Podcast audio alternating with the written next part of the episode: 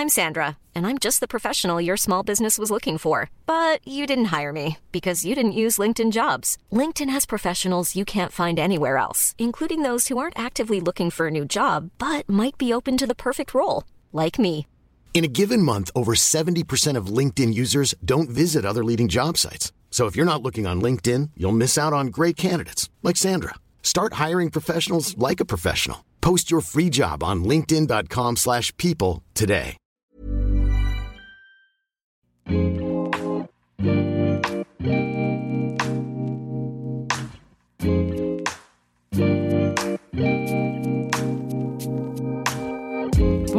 Tous, bienvenue sur le comptoir de la psychologie. Je suis ravie de vous retrouver aujourd'hui pour un nouvel épisode, mais en plus je suis très contente puisque j'ai un nouveau micro, donc je ne sais pas si ça s'entend. En tout cas, j'espère que tout va bien se passer et soyez indulgents s'il y a des petits soucis de son, euh, je teste petit à petit. Donc j'ai cet objet euh, très phallique devant moi, à qui je m'adresse. La scène est assez marrante. Donc merci à tous ceux qui participent ou participeront à mon Patreon pour m'aider à financer ce matériel. C'est grâce à ça que je peux me permettre d'acheter un micro pareil. Donc euh, merci de participer à l'achat de l'objet de mon désir, à me combler. La petite fille en moi a peut-être enfin trouvé son phallus. en tout cas, voilà, je suis très contente et, euh, et c'est un vrai plaisir de pouvoir investir pour continuer euh, ce podcast. Donc merci à tous ceux qui me soutiennent tous les jours. Aujourd'hui, je vais donc vous parler des TOC, mais surtout de ce qui les entoure, donc les obsessions, les compulsions, quelques traits de personnalité, qu'on peut d'ailleurs retrouver chez tout à chacun. Parce que oui, on peut vraiment voir dans chaque trouble, chaque pathologie, comme je le dis à chaque fois, la normalité. C'est-à-dire que le pathologique nous permet de comprendre le normal. En tout cas, c'est comme ça que je le perçois. Au lieu de partir du normal et de voir ce qui faille, c'est en comprenant aussi la souffrance, la difficulté, le trop-plein, l'extrême qu'on peut comprendre le normal. C'est pour ça que souvent quand on lit des livres qui expliquent certains symptômes, on peut se reconnaître. D'ailleurs à la fac, souvent quand euh, un ou une prof expliquait une pathologie en, fac de psycho, tout l'amphi euh, se définissait comme tel, et je suis passée par là aussi, c'est tout à fait normal. Donc je suis pas très fan de l'emploi des termes du style euh, l'obsessionnel est comme ça, chez l'obsessionnel il y a ça, puisque ça voudrait dire que c'est toujours un autre, un inconnu, quelqu'un de loin de nous, mais il se peut que des fois j'utilise des termes un petit peu tranchés dans cet épisode, comme, pour les autres hein, d'ailleurs, pour parler justement des TOC et donc des personnes qui sont obsessionnelles ou qui ont des traits obsessionnels ou qui souffrent des obsessions. C'est donc un abus de langage que je trouve pas vraiment adapté mais qui est difficile à modifier de façon simple faudrait qu'à chaque fois, en fait, je dise une personne qui souffre de troubles obsessionnels pourrait vivre ceci ou cela. Et c'est un petit peu compliqué si je le dis 20 fois dans l'épisode. Donc surtout, ne prenez pas cette façon de présenter les choses comme une entité euh, identitaire, une définition d'une personne, puisque ce n'en est pas une. Personne n'est défini par un trouble, une difficulté, et on est tous définis par la même chose, on pourrait dire. Alors je me dis que je vais sûrement couper cet épisode en deux puisque je l'ai pas mal travaillé, et j'ai envie de détailler un petit peu mon propos. Donc la semaine prochaine, je donnerai un axe peut-être plus important sur le développement de Freud et notamment un de ses patients, une étude de cas de Freud, et j'emploierai d'autant plus le terme de névrose obsessionnelle, puisqu'en fait, quand on parle de névrose obsessionnelle, c'est déjà donner une orientation psychanalytique au propos. Donc euh, voilà, quand euh, j'emploie ce terme, vous savez aussi que je parle des obsessions, des tocs, mais des fois, voilà, je peux un petit peu utiliser plusieurs mots. D'ailleurs, avant, on parlait souvent de folie du doute, ou phobie du doute, et je trouve ça très très parlant. Alors, les tocs, ça représente les obsessions et les compulsions qui se répètent. Obsession, ça vient du latin obsessio, de siège, d'une action d'assiéger, de bloquer. Dans l'obsession, il y a quelque chose qui s'impose, qu'on n'a pas invité, et qui prend place et évolue à côté de soi, de son moi. Souvent, ça monopolise une grande partie de l'activité de pensée, voire sa totalité, à certains moments, ce qui signe son caractère obsessionnel. C'est-à-dire qu'on peut tous vivre des obsessions, mais quand ça occupe la totalité de notre espace de pensée, ça vient dire quelque chose de ce caractère obsessionnel et donc potentiellement d'une névrose obsessionnelle. L'obsession, c'est toujours une idée qui n'a pas de sens, qui n'est pas fondée dans la réalité. Il y a un caractère assez absurde, qui s'impose dans la tête, qui prend la place sans qu'elle soit reliée à quelque chose de sensé. Il y a d'abord un côté euh, intrusif, envahissant. Vraiment, on a beau faire en sorte que ça ne passe pas le palier. Les obsessions, elles cherchent même pas à toquer à la porte. On peut dire que les tocs ne toquent pas. Ils entrent. Peu importe s'ils ne sont pas invités. On peut avoir l'impression que plus on met même de l'énergie pour qu'ils disparaissent, plus ils en mettent pour rester. C'est donc vraiment une effraction. Et dans cette idée d'effraction, il y a vraiment ce symbolisme autour de la pensée, d'une toute puissance des idées, une pensée magique. C'est-à-dire que ce n'est pas agir, mais penser qui devient prédominant dans la vie. Dans les obsessions, ce que je trouve assez euh, significatif, c'est aussi cette permanence des allers-retours, qui est très d'ailleurs euh, persécutante, hein, entre tu dois, tu ne dois pas, tu fais, tu ne fais pas, ou alors euh, ne t'inquiète pas, c'est ok, ça va aller, t'en fais pas, et puis d'un coup, oulala, ça devient très stressant. Donc ça peut arriver à certains moments de vie, de jour, de vivre ces allers-retours-là, quand il y a des situations où on a du mal à se positionner, ou alors qui sont très angoissantes, mais quand on est obsessionnel, ça nous habite en permanence, ça en devient presque identitaire. Parce que les obsessions, c'est très intrusif, et même si ça vient essayer de rassurer quelque chose, de baisser une angoisse, donc les tocs souvent ils essayent de colmater l'angoisse, ils en deviennent leur moteur. Et ça, ça peut créer de grandes détresses. Donc ces, obsessions, dans la vie, elles vont avoir un réel impact sur la qualité de vie. On peut ne pas arriver à sortir de chez nous, on peut ne pas arriver à être à l'heure d'un rendez-vous, ou même à être présent dans une conversation d'être concentré dans l'ici et le maintenant. Il y a tellement une multitude de pensées envahissantes qui prennent toute la place que ça en est même difficile d'être présent avec les autres tellement on pense à certains mécanismes, à certaines répétitions. D'ailleurs, selon moi, c'est très aussi euh, similaire des TCA. Enfin, en tout cas, dans les troubles du comportement alimentaire, on peut retrouver ces obsessions-là. Je vous ferai un épisode un jour. Et donc, il y a cette idée de répétition, c'est en boucle, ça vient toujours, c'est d'ailleurs souvent les mêmes, ça se fixe sur la même scène, le même objet, la même situation. Et donc quand on est pris dans ce mécanisme-là, il y a toute la question de la lutte, qui est assez caractéristique des TOC, la lutte anxieuse, qui fait beaucoup souffrir. Donc on a cette impression d'être toujours en combat avec soi-même, ce qui donne des angoisses importantes on se dit que ça vient de nous, et donc on s'attribue tout cela. Il y a un climat assez hostile de soi avec soi-même, comme s'il y avait un soi étranger, qui cherche à nuire, en désaccord avec le soi-même, peut-être le soi bienveillant. C'est d'ailleurs aussi ce qui différencie des obsessions parfois délirantes. Parce que des fois, on pose la question quelle est la différence justement entre des tocs de la vie de tous les jours et puis des fois euh, des tocs qui deviennent délirants.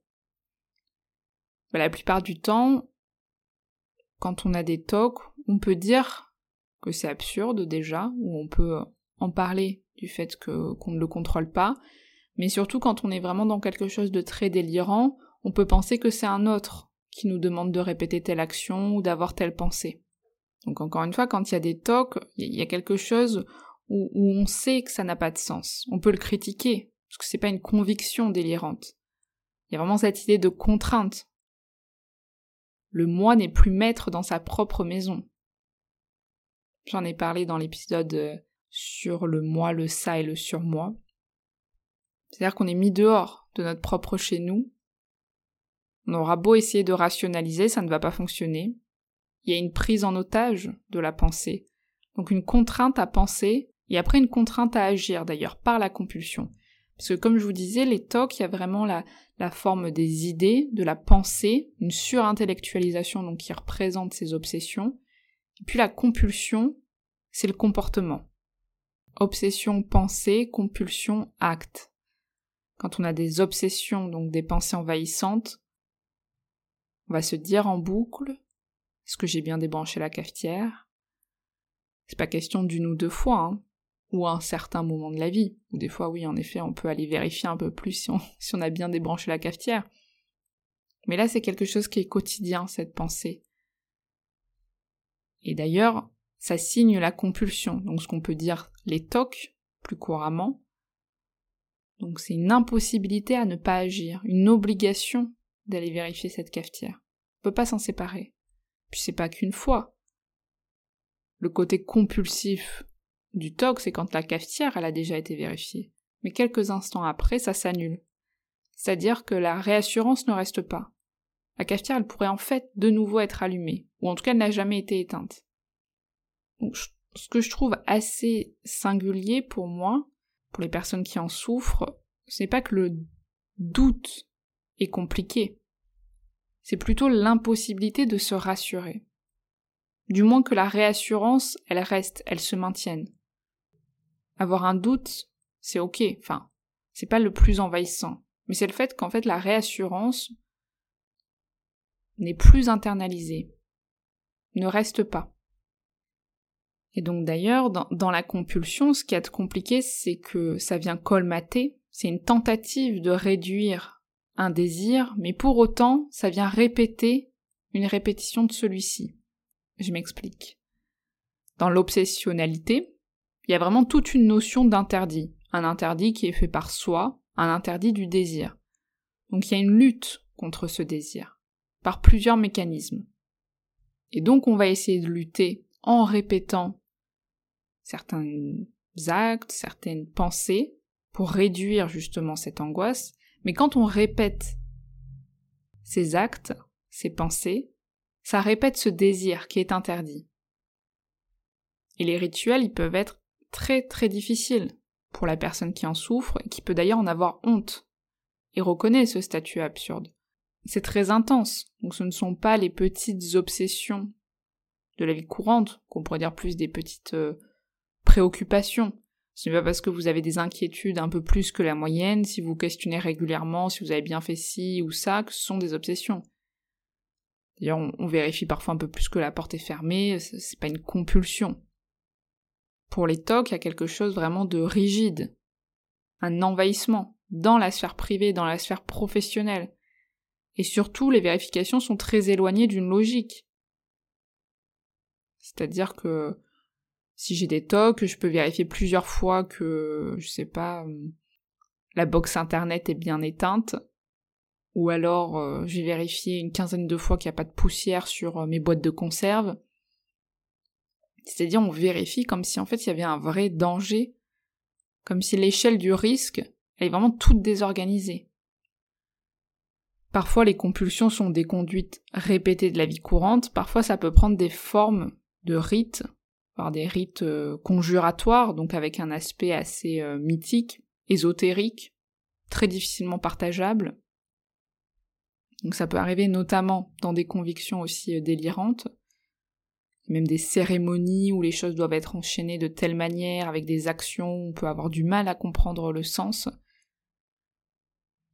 Ça peut arriver à certains moments de vie, ou dans certaines situations. Parce que c'est vrai qu'on peut vraiment questionner la notion de liberté dans la névrose obsessionnelle, quand on souffre de TOC. Une liberté qui semble assez euh, bafouée. Il y a presque une aliénation dans certains cas, parce que ça peut rendre en fait totalement fou. Et surtout la vie peut tourner autour de ça. On se demande autour de quoi elle tournerait au final s'il n'y avait pas les TOC. Mais bon, ça monopolise énormément. C'est pour ça qu'il y a vraiment ce caractère aliénant. Je trouve qu'il y a vraiment l'idée d'un piège. Parfois, on peut même se dire qu'est-ce que je peux y faire? C'est impossible à ne pas faire, je ne peux rien changer. Un piège de la pensée. C'est pour ça que j'ai vraiment, moi, cette image d'otage, une prison de la pensée. D'ailleurs, souvent, c'est difficile pour l'entourage parce que ça occupe euh, l'espace de vie d'une famille, mais aussi on peut sentir quand une personne est préoccupée ailleurs.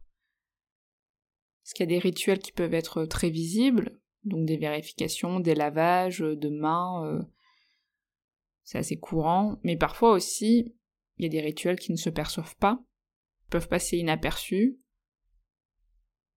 On ne marche jamais sur les lignes, aucune. On doit faire un, un tour sur soi-même quand on passe devant tel objet. On peut pas toucher d'ailleurs tel objet. Ou alors on peut manger uniquement ce qui est blanc et après ce qui est rouge, mais jamais dans l'autre sens. Ou alors même des fois c'est aussi dans la pensée, donc euh, se répéter plusieurs fois un mot, une phrase. À chaque fois qu'on passe quelque part, il faut compter dans sa tête. Il y a énormément de formes qui peuvent prendre, et vous vous rendez compte à quel point ça peut être euh, invalidant au sens de d'une difficulté après être en lien avec les autres, à, à travailler, à tomber amoureux, à manger, à profiter. C'est très compliqué. On peut se demander justement pourquoi ces tocs? Avant, on parlait de névrose de contrainte. Une névrose obsessionnelle qui peut aussi être donc traduite par névrose de contrainte que je trouve désigne encore mieux la complexité. Dans l'obsession, il y a quelque chose qui vient de soi. Dans la contrainte, on peut sentir que ça pourrait être extérieur. Et c'est là où en est la personne, contrainte en permanence, un peu dissociée, puisqu'on a l'impression qu'on l'oblige à faire quelque chose, qu'on s'oblige, on sait plus bien. C'est hors de notre volonté. Encore une fois, c'est assez différent quand même d'un délire psychotique où là la personne ne se dit pas que c'est une voix différente d'elle-même, mais elle sent que c'est une lutte intérieure, souvent qui, qui échappe. Après, il y a Charles Melman qui évoque euh, la contrainte,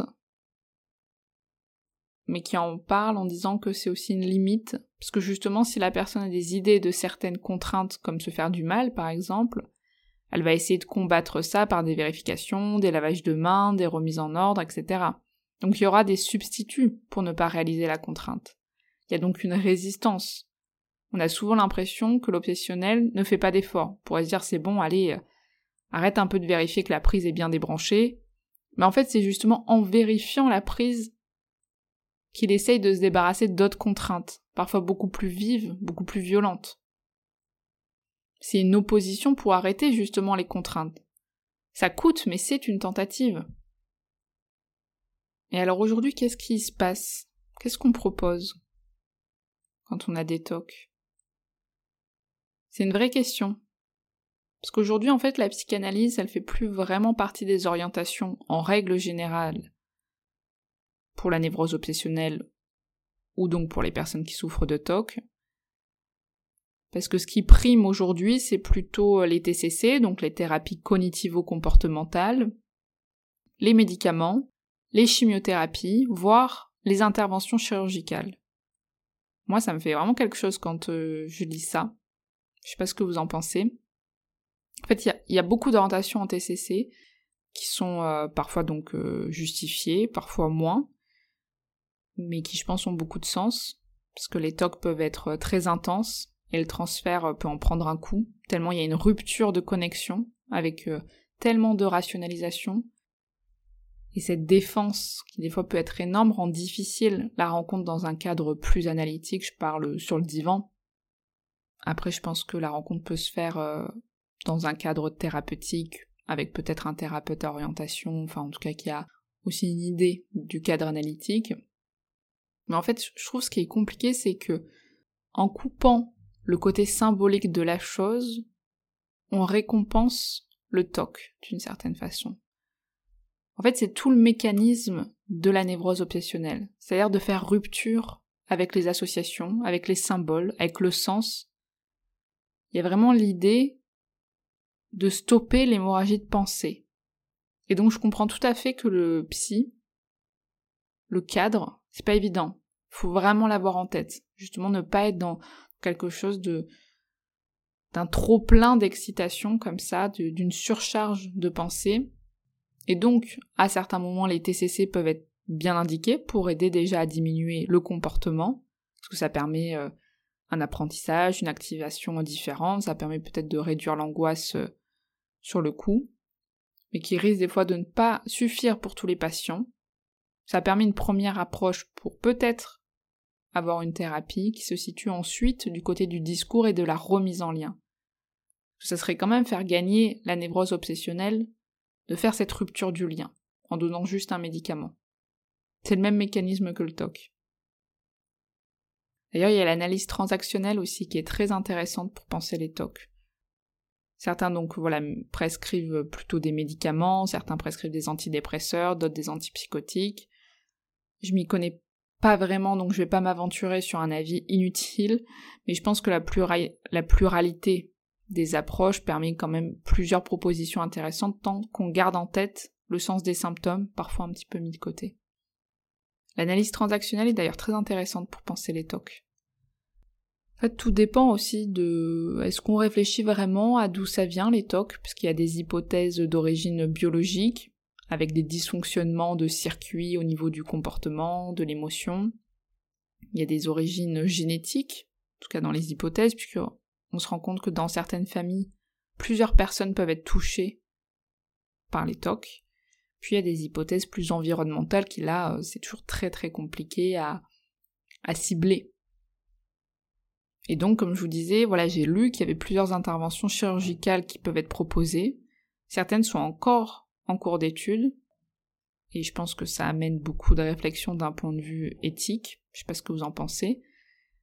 Parce que par exemple, sur le site de l'INSERM, il parle de chirurgie lésionnelle. Donc justement, on coupe. On fait une lésion.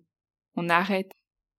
Et en fait, en me renseignant, donc c'est l'idée qu'on stoppe une partie du cerveau qui serait impliquée dans la mise en place des TOC. Sauf que j'ai lu que la partie elle est encore controversée, donc c'est pas encore euh, tout à fait mis en place. Donc euh, oui, parce que s'il se trompe de partie, c'est un petit peu compliqué. Vous voyez que ça pose quand même des questions, enfin, qui sont énormes d'un point de vue éthique, euh, et on, se rend compte donc de la souffrance des TOC pour, en arriver donc à se faire opérer. Après, il y a aussi des stimulations cérébrales, je crois avec des implantations d'électrodes, ou avec une stimulation avec un champ magnétique, en lien avec la zone du cerveau impliquée dans les obsessions. Donc voilà, il y a quand même énormément de choses qui sont proposées aujourd'hui, très diverses. Encore une fois, moi c'est pas mon métier, donc je vais vous laisser aussi aller chercher si vous souhaitez approfondir de ce côté-là. Tout ça pour dire qu'il y a énormément de recherches, toutes très intéressantes, à penser, à évaluer, pour aider ces personnes pour s'aider, qu'on soit en grande souffrance ou que ça nous intéresse, curieux. La semaine prochaine, je vais un petit peu plus développer parce que je pense que je vais pas vous faire un épisode de deux heures sinon ça va être compliqué. Sur ce que je pense aussi de la névrose obsessionnelle, donc peut-être un apport plus freudien. D'ailleurs, est-ce qu'on peut la penser de la même manière aujourd'hui? Donc voilà, au regard de, de, la psychanalyse, puis surtout aussi la personnalité de la névrose obsessionnelle qui je pense est très importante. Là, je vois, j'ai vraiment voulu appuyer sur le côté euh, symptôme. Et la semaine prochaine, j'aimerais bien du coup euh, remettre du lien, justement, qu'on ne se laisse pas avoir par les tocs. Donc voilà, je vous remercie encore euh, pour votre écoute. J'espère que le son était bon. Merci pour votre soutien. Et puis à la semaine prochaine. Salut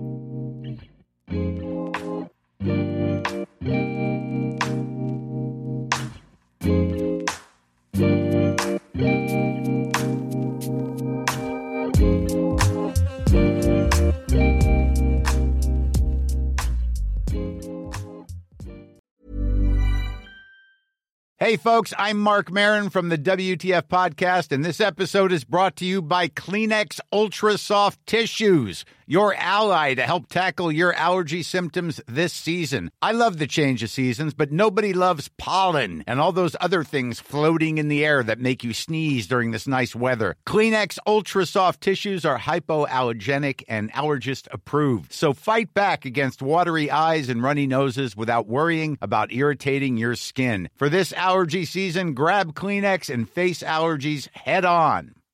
Hi, I'm Daniel, founder of Pretty Litter. Cats and cat owners deserve better than any old fashioned litter. That's why I teamed up with scientists and veterinarians to create Pretty Litter. Its innovative crystal formula has superior odor control and weighs up to 80% less than clay litter. Pretty Litter even monitors health by changing colors to help detect early signs of potential illness. It's the world's smartest kitty litter. Go to prettylitter.com and use code ACAST for 20% off your first order and a free cat toy. Terms and conditions apply. See site for details.